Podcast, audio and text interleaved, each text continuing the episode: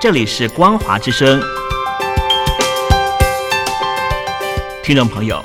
从现在开始，请您一起来关心最近发生的新闻事件。欢迎收听《光华随身听》。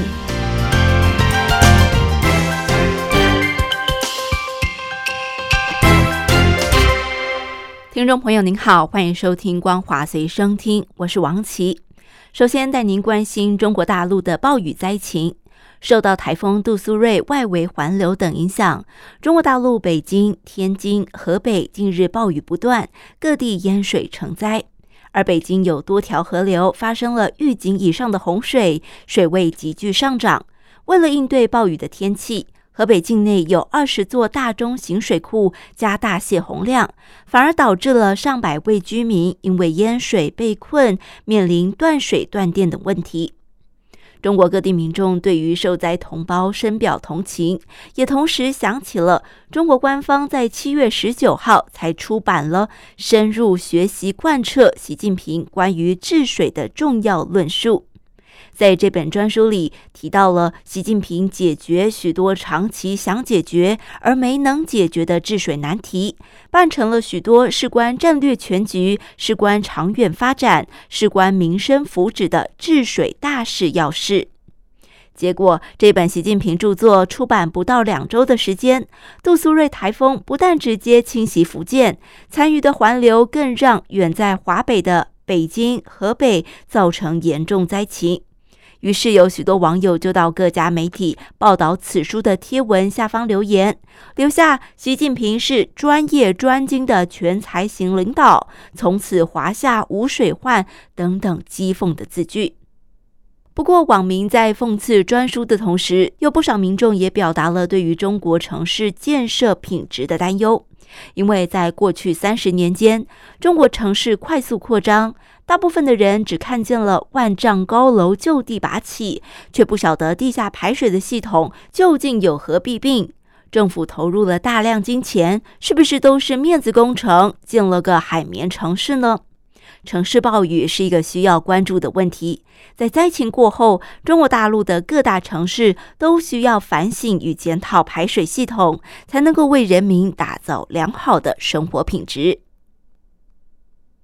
中国民众除了要担心居住房舍会不会受到城市暴雨的威胁之外，现在捧着铁饭碗的公务员恐怕也要面对薪水降低的困境。从二零二一年开始，中国大陆有多个省份都陆续传出公务员减薪的消息，包括了相对富裕的江苏、浙江、广东、福建和上海等省市。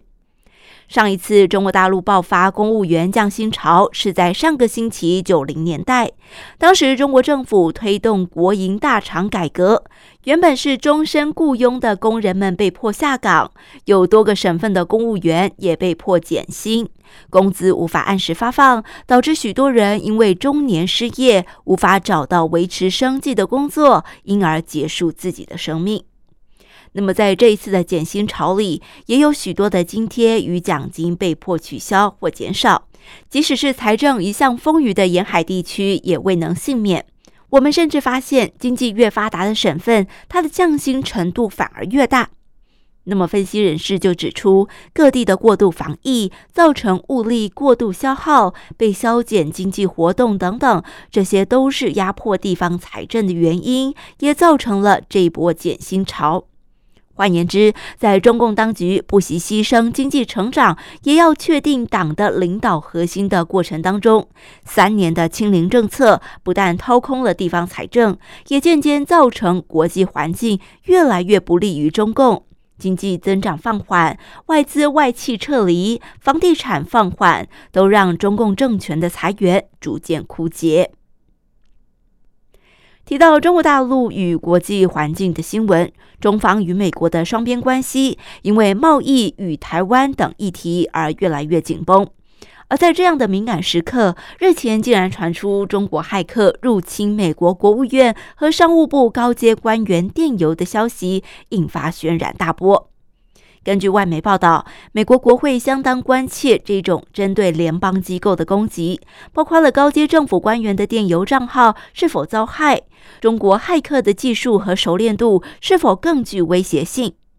据传，美国商务部长雷蒙多也是电邮遭害的受害者之一。而这些骇客侵入了美国驻中国大使以及国务院亚太驻青康达的电子邮件账号，总共大约有十万件的电子邮件遭窃。美国联邦众议院监督委员会已经针对此事展开调查，也要求商务部长雷蒙多和国务卿布林肯都要为此事来做简报。而在微软公司调查溯源之后，提到发动攻击的骇客团体就位在中国。不过，对于美方的指控，中国驻美大使馆则是发布声明指出，便是网络攻击的来源很复杂，指责美方是毫无根据的猜测和指控。今天是八月三号，在去年的今天，美国前众议院议长佩洛西拜访台湾，而今天再度发表声明，强调在台湾保卫自身以及自由之际，美国将与台湾站在一起。对此，我国外交部今天表示，近年来，美国各界以及民主阵营各国友人都持续以具体的作为展现对台湾的支持与友谊，显示捍卫台湾的民主自由、维持台海和平稳定，已经是国际间的共同关切与共识。而台湾作为国际社会负责任的成员，将承诺持续与国际伙伴携手合作，共同捍卫民主、自由与人权等普世价值，确保台海以及印太区域的和平稳定现况，促进全球经济持续繁荣发展。除了美国前众议院议长佩洛西发文支持台湾之外，现任的美国众议院议长麦卡锡也以行动表达对台湾的支持。美国国会日前通过了《美台二十一世纪贸易倡议首批协定实施法案》，已经正式由美国国会送交白宫，等待美国总统拜登签署之后即刻生效。这项法案的内容主要是确认美国国会是支持美国与台湾谈判达成的初步贸易协定，而未来不管是这份协定，或者是与台湾的其他协定，都必须要经过国会批准才能够生效。而双方初步协定的内容就包括了关务行政以及贸易便捷化、良好法制作业、服务业国内规章、反贪腐、中小企业等五项的议题。麦卡锡透过新闻稿指出，美台关系建立于对于和平与民主的共同承诺。美台经济伙伴关系对于在全世界追求自由至关重要。他也感谢相关单位理解这个重要友谊，并且提出立法。这将成为美国众议院共和党人持续努力支持台湾人民许多努力的第一步。最后要带您关心运动新闻。目前正在成都举办的世界大学运动会，台湾代表队在八月二号单日获得了一金一银二铜。跆拳道选手钟俊杰成为了最大黑马，抢下男子八十七公斤以上级的银牌。而台湾羽球队在混合团体赛决赛当中击退中国，以三比二赢得胜利，顺利完成连霸，也为台湾抢下了第二面金牌。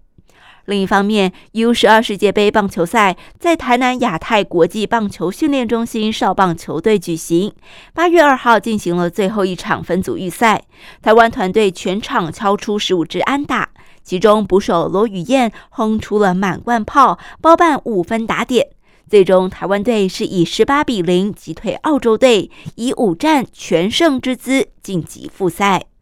以上光华随身听由王琦编辑播报，感谢您的收听，我们下次再会。